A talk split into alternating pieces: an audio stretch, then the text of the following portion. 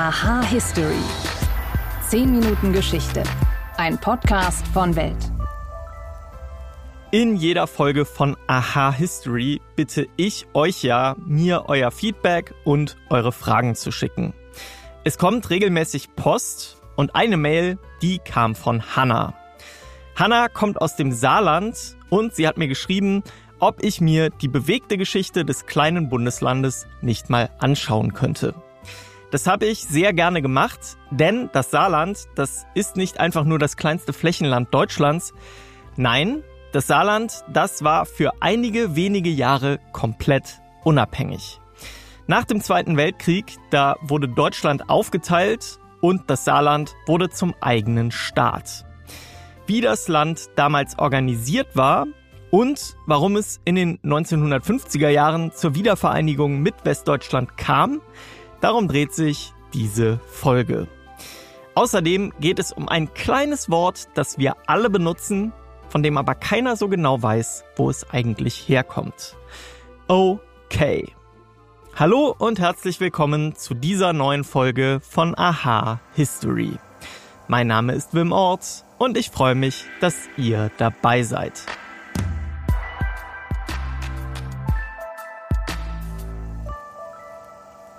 Ob Ex-Außenminister Heiko Maas, Ex-Verteidigungsministerin Annegret Kramp-Karrenbauer oder auch Ex-SPD- und Linken-Chef Oskar Lafontaine. Das Saarland hat ganz schön viele Spitzenpolitiker hervorgebracht. Und wäre die Geschichte nur ein bisschen anders gelaufen, dann hätten alle diese Politiker wohl auch eher eine lebenslange Karriere im Saarland anstreben müssen. Denn von 1947 bis 1957 war das Saarland ein ganz eigener, souveräner Staat. Warum die Menschen sich dann aber doch für eine Eingliederung in die BRD entschieden und wie die Nationalmannschaften von Saarland und Bundesrepublik sogar in der WM-Qualifikation gegeneinander spielten, darüber spreche ich mit Dietmar Hüser. Er ist Professor für europäische Zeitgeschichte an der Universität des Saarlandes in Saarbrücken und er kennt die Geschichte des Landes ganz genau. Hallo, Herr Hüser. Ja, hallo. Dass das Saarland zu Deutschland gehört, so selbstverständlich es heute ist, war das ja nicht unbedingt eine ausgemachte Sache. Warum war dieser ja eigentlich relativ kleine Landstrich historisch so umstritten? Naja, das hat vor allem damit zu tun, äh, dass es hier um Geografie geht, dass es um, um Grenzen geht, dass es um Machtansprüche von Staaten geht. Ja, und da liegt nun mal dieser Raum an der Saar zwischen Deutschland und Frankreich und dann eben zeitweise eben auch zwischen deutschen Machtansprüchen und französischen Machtansprüchen. Ja, das ist äh, im späten 18. und 19. Jahrhundert so gewesen in der napoleonischen Zeit dann weiter auch im 19. Jahrhundert und dann natürlich erst recht im 20. Jahrhundert, weil das Saarland dann nicht nur als Raum, als Territorium interessant geworden ist, sondern eben auch als ein hochindustrialisierter Raum durch seine Schwerindustrie, durch Kohle und Stahl, eben auch wirtschaftlich ein wichtiges Gebiet worden ist, obwohl es natürlich ein kleiner Raum ist am Ende. Im Zweiten Weltkrieg war die Saar dann wieder deutsch. Ja, die Saar wurde 1935 wieder deutsch, weil es äh, im Kontext dieses Saargebiets eine Volksabstimmung gab. Das ist 1920 schon festgelegt worden. Und bei dieser Abstimmung im Dezember 1935 haben weit über 90 Prozent der Menschen hier an der Saar für eine Eingliederung der Saar ins Deutsche Reich gestimmt, wobei das Deutsche Reich damals eben nicht einfach nur das Deutsche Reich war, sondern eben auch das Dritte Reich, in dem schon Zehntausende von linken Politikern in Lagern gesessen haben und, und, und. Also es ist auch ein Zurück ins, nach Hitler-Deutschland gewesen. Und dann gehen wir mal in die Zeit nach dem Zweiten Weltkrieg. Da wurde das Saarland dann zeitweise unabhängig, aber richtig frei in diesem souveränen Sinne war das Saarland trotzdem nicht, oder? Ja, das ist ein bisschen die Frage, was Sie als, als frei bezeichnen. Also diese Autonomie der Saar ist eine Zeit, in der das Saarland eine eigenständige Verfassung hat. Das ist eine sehr, sehr deutsche Verfassung gewesen. Der saarländische Ministerpräsident ist 1947 gewählt worden nach Landtagswahlen, also so, wie wir das in parlamentarischen Demokratien kennen. Also von daher hat er schon eine hohe Legitimität gehabt. Also das kann man gar nicht anders sagen. Es ist so gewesen, dass diese Saarverfassung in der Präambel zwei Knackpunkte hatte. Das eine war, das ist aber sozusagen auch über die Alliierten nach 1945 so festgelegt worden, dass die Saar ökonomisch an Frankreich angeschlossen ist, ja, und dass die Saar politisch nicht zu Deutschland gehört. Ja, das ist sozusagen die Präambel der Verfassung. Das hat dazu geführt, dass äh, deutsche, pro-deutsche Parteien nicht zugelassen waren an der Saar und die Landtagswahlen eben gewonnen wurden von den Parteien, die das System, also wirtschaftlicher Anschluss an Frankreich, politisch nicht zu Deutschland, die dieses System gestützt haben. Trotzdem sind diese Wahlen freie Wahlen gewesen. Ja, die Wahlen von 1952 zum Beispiel, äh, da, da haben sie sieben Prozent der Menschen, die sozusagen sich enthalten. Sie haben 20 Prozent der Menschen, die ungültige Stimmen abgeben, aber sie haben 64 Prozent der Saarländerinnen und Saarländer, die für diese Saarregierung gestimmt haben. Also es gibt schon in dieser Zeit auch eine hohe Zustimmung für dieses Regime. Das ändert sich dann im Laufe der 50er Jahre und führt dann dazu, dass bei der Volksabstimmung 1955 dann doch am Ende ein Drittel für das Saarstatut stimmt und zwei Drittel halt dagegen. Zu diesem Saarstatut kommen wir gleich noch. Ich würde jetzt gerne auf diese unabhängige Zeit des Saarlands nochmal gehen, denn mit diesem eigenen Land war das Saarland ja auch bei großen Sportturnieren vertreten. Wie wurde das Land da gesehen? Also Sie haben eben gesagt, bis zum Ersten Weltkrieg gab es dieses Saarland als solches ja eigentlich gar nicht. Hat man sich auch selber als Provisorium gesehen oder hat man sich wirklich als eigenständiges kleines Land da präsentiert und wurde auch so angenommen? Naja, die, die Sportfunktionäre und die Politiker hier an der Saar, die dieses Regime gestützt haben, haben das natürlich sehr ernst genommen. Ja, die Idee, die die gehabt haben, war, dass die Saar ein unabhängiges politisches Gebilde werden muss zwischen Deutschland und Frankreich und so eine Vorbildfunktion auch für Friedensstiftung zwischen Deutschland und Frankreich haben muss. Das ist die Grundidee von Johannes Hoffmann als Ministerpräsident und auch die Grundidee der französischen Repräsentanten, die damals hier an der, an der Saar waren. Natürlich sind die Funktionäre, die Sportfunktionäre, die bei diesen Großereignissen eine Rolle gespielt haben, Funktionäre gewesen, die diese Vision auch geschützt haben. Ja, das ist eindeutig. Ne? Wie das ansonsten angekommen ist, das ist relativ schwer zu sagen. Also ich behaupte mal, dass äh, die französische Diplomatie es gut gefunden hat, ja, dass diese Saar als eigenständiges Gebilde an großen Sportereignissen teilnehmen kann. In der Bundesrepublik ist es so gewesen, dass der Bundeskanzler Konrad Adenauer offiziell hinter dieser Grundhaltung gestanden hat, dass aber andererseits viele Politiker in der Bundesrepublik es nicht geteilt haben, dass die Saar unabhängig ist und nicht zu Deutschland gehören. Also auch in der CDU, CSU, in der FDP.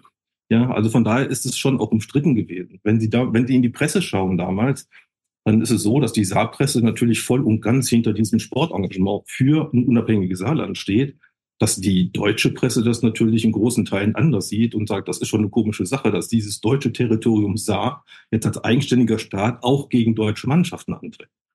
Sie haben es jetzt schon angesprochen, gerade rund um diesen ersten deutschen identitätsstiftenden WM-Triumph 1954, da gab es ja ein Aufeinandertreffen von BRD und Saarland. Was war das für ein Spiel? Wie ist das abgelaufen? Ja, zunächst muss man sagen, dass das Saarland damals äh, international sportlich äh, hochfähig geworden ist, dank französischer Unterstützung. Ja, und die Saar ist in die FIFA gekommen, weil der FIFA-Präsident damals ein Franzose war, Jules Rimet. Und äh, was man wissen muss für dieses Spiel ist, dass es damals eine, eine Gruppe, eine WM-Gruppe gab mit Blick auf diese Weltmeisterschaft in der Schweiz, die aus drei Mannschaften bestand. Und diese drei Mannschaften sind nicht etwa gelost worden, sondern die sind einfach bestimmt worden. Am Ende von Jules Rimet selbst. Und der hatte im Sinne des französischen Außenministeriums ein Interesse daran, dass die Gruppe so zustande kommt, wie sie zustande kommt. Also mit einer deutschen Mannschaft und mit einer Saar-Mannschaft. Weil wie wollen sie die Unabhängigkeit der Saar sportlich, symbolisch besser darstellen als im Spiel Saarland gegen Deutschland? Ja, und das ist das, was, was passiert ist. Ja, im Hinspiel in Stuttgart, glaube ich, hat die deutsche Mannschaft dann 3 zu 1 gewonnen und das Spiel dann, das dann in Saarbrücken stattgefunden hat, im Ludwigspark, war eins, wo die Saarmannschaft, wenn sie gewonnen hätte, sich noch hätte qualifizieren können für die Weltmeisterschaft und die deutsche Mannschaft wäre ausgeschieden. Ja, und wenn man sich den Spielverlauf anschaut, ne, dann ist das in der ersten Halbzeit durchaus ja nicht, nicht so einfach gewesen für die, für die bundesdeutsche Mannschaft. Am Ende haben sie dann gewonnen. So, das Spiel selber ist natürlich von vornherein politisch aufgeladen gewesen. Jeder, der im Stadion war, war wahrscheinlich sportbegeistert ne, und fand es toll, dass so ein Spiel stattfindet. Und es ging ja wirklich auch um was. Es ging wirklich in dem Spiel um die Qualifikation. So, und wenn man sich die Presse anschaut in der Zeit, dann stellt man fest, klar, sowohl hier an der Saar wird es sozusagen im Sinne eines unabhängigen Saarstaats dargestellt, dieses sportliche Ereignis. Es wird nicht nur sportlich dargestellt, was für Sportjournalismus damals nicht so üblich ist, sondern auch als ein politisches Ereignis. Und in der deutschen Presse ganz genauso. Ja, also da spielt sozusagen der kleine Bruder gegen den großen Bruder. Ja, und von daher ist es ein Spiel, das einfach deutlich macht nochmal, dass Sport halt immer auch ja, was mit Politik, mit Gesellschaft und so weiter zu tun hat und Aussagen macht darüber, wie Sport sozusagen ein symbolisches Kampffeld auch werden kann für ganz andere Dinge, die mit Sport nichts zu tun haben. Der damalige Nationaltrainer des Saar-Teams, der hat dann ja einige Jahre später auch mit Deutschland einen sehr großen Erfolg gefeiert, ne? Ja, tatsächlich. Also Helmut Schön, auf den spielen Sie an, äh, ist damals tatsächlich Bundestrainer, Saarlandtrainer dieser Saar-Nationalmannschaft gewesen, dann später eben Bundestrainer. Das stimmt.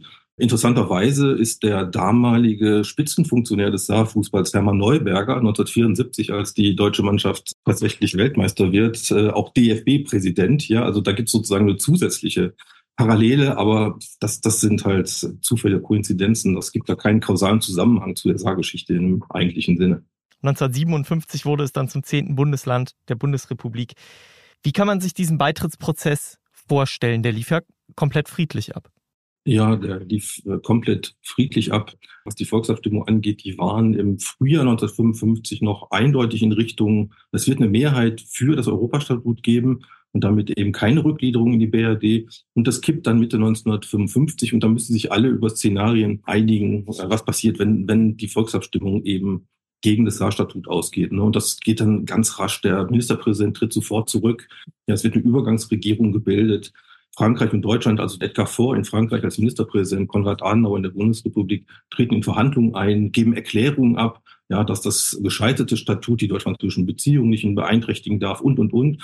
Und dann wird es eben, wird es eben verhandelt. Es gibt Landtagswahlen an der Saar, es gibt eine neue Regierung, die ist dann sozusagen dabei, aber verhandelt nicht selber mit, mit Paris und Bonn. Und dann kommt es eben dazu, dass eben politisch das dieser dann 1957 tatsächlich wieder deutsches Bundesland wird und die wirtschaftliche Angliederung aber später erfolgt. Ja, das ist ein bewusster Prozess gewesen, die wirtschaftliche Angliederung erst zweieinhalb Jahre später zu machen, um Anpassungsprozesse der Saarwirtschaft an die Bundesrepublik zu ermöglichen, was faktisch aber nicht funktioniert hat.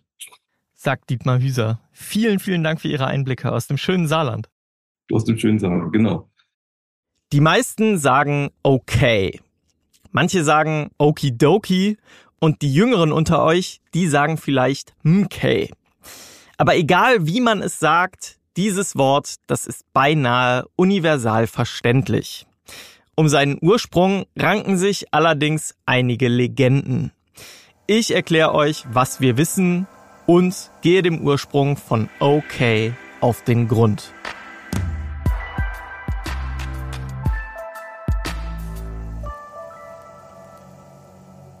Ja, wie schon gesagt, es braucht nur zwei Buchstaben und fast jeder auf der ganzen Welt weiß, was gemeint ist. Okay. Aber woher kommt der Ausdruck eigentlich? Eine Theorie zum Ursprung von okay besagt, dass das Wort im Zuge des Zweiten Weltkriegs entstanden ist. Piloten sollen die Abkürzung nach Rückkehr ihrer Einsätze verwendet haben, wenn niemand gestorben war, es auf Englisch also Zero Kills gab. O wird im englischen Sprachgebrauch auch für die Null genutzt, also OK Zero Kills. Einer weiteren Legende zufolge sollen O und K die Initialen eines deutschen Qualitätskontrolleurs namens Otto Krüger, Oskar Keller oder Otto Krause gewesen sein. Ihr seht schon, die Legende gibt es in verschiedenen Varianten so oder so, das soll auf jeden Fall ein sehr gründlicher Deutscher gewesen sein. Und wenn er etwas geprüft und für gut befunden hatte, dann hat er es mit seinen Initialen OK abgezeichnet. Wirkliche Belege gibt es aber für keine der beiden Geschichten. Die heute gängigste Erklärung für den Ursprung von OK, die wurde in einem Aufsatz von 1941 veröffentlicht. Demnach stammt der älteste eindeutige Beleg für den Ausdruck bereits aus dem Jahr 1839. Da tauchte das Kürzel OK in der Boston Morning Post auf, und zwar als Abkürzung für All Correct. Nun beginnt, wie alle Englischlehrer und Schüler wissen, Das Wort all mit einem A und correct mit einem C.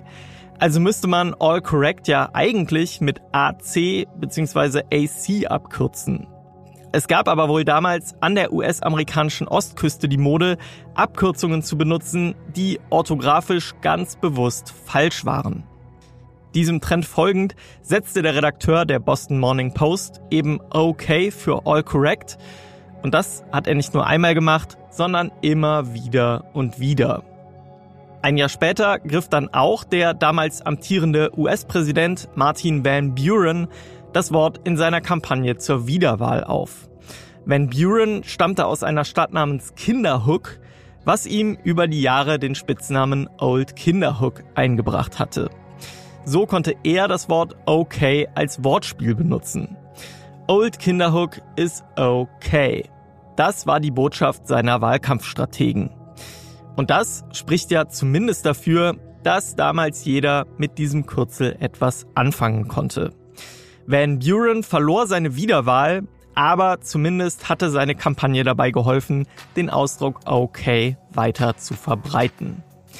Vermutlich wird euch im Laufe eures Lebens noch die ein oder andere Legende um das beliebte Wort über den Weg laufen. Und es ist ja auch nicht gesagt, dass so ein Wort nicht mehrere Ursprünge haben kann.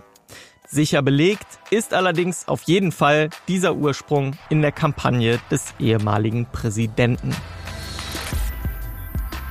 Und damit endet diese Folge von Aha History und ich möchte nochmal Hanna für ihre spannende Frage danken. Wenn ihr auch in einer besonderen Region lebt oder mal die Geschichte eures liebsten Hobbys erfahren wollt oder wenn ihr eine ganz andere Idee habt, dann meldet euch unter history@welt.de. Außerdem freuen wir uns wie immer, wenn ihr uns auf den gängigen Plattformen abonniert und wenn ihr spendabel seid, dann lasst uns auch eine Bewertung da. Ich danke mal wieder meiner Kollegin Imke Rabiga, die an dieser Folge mitgearbeitet hat.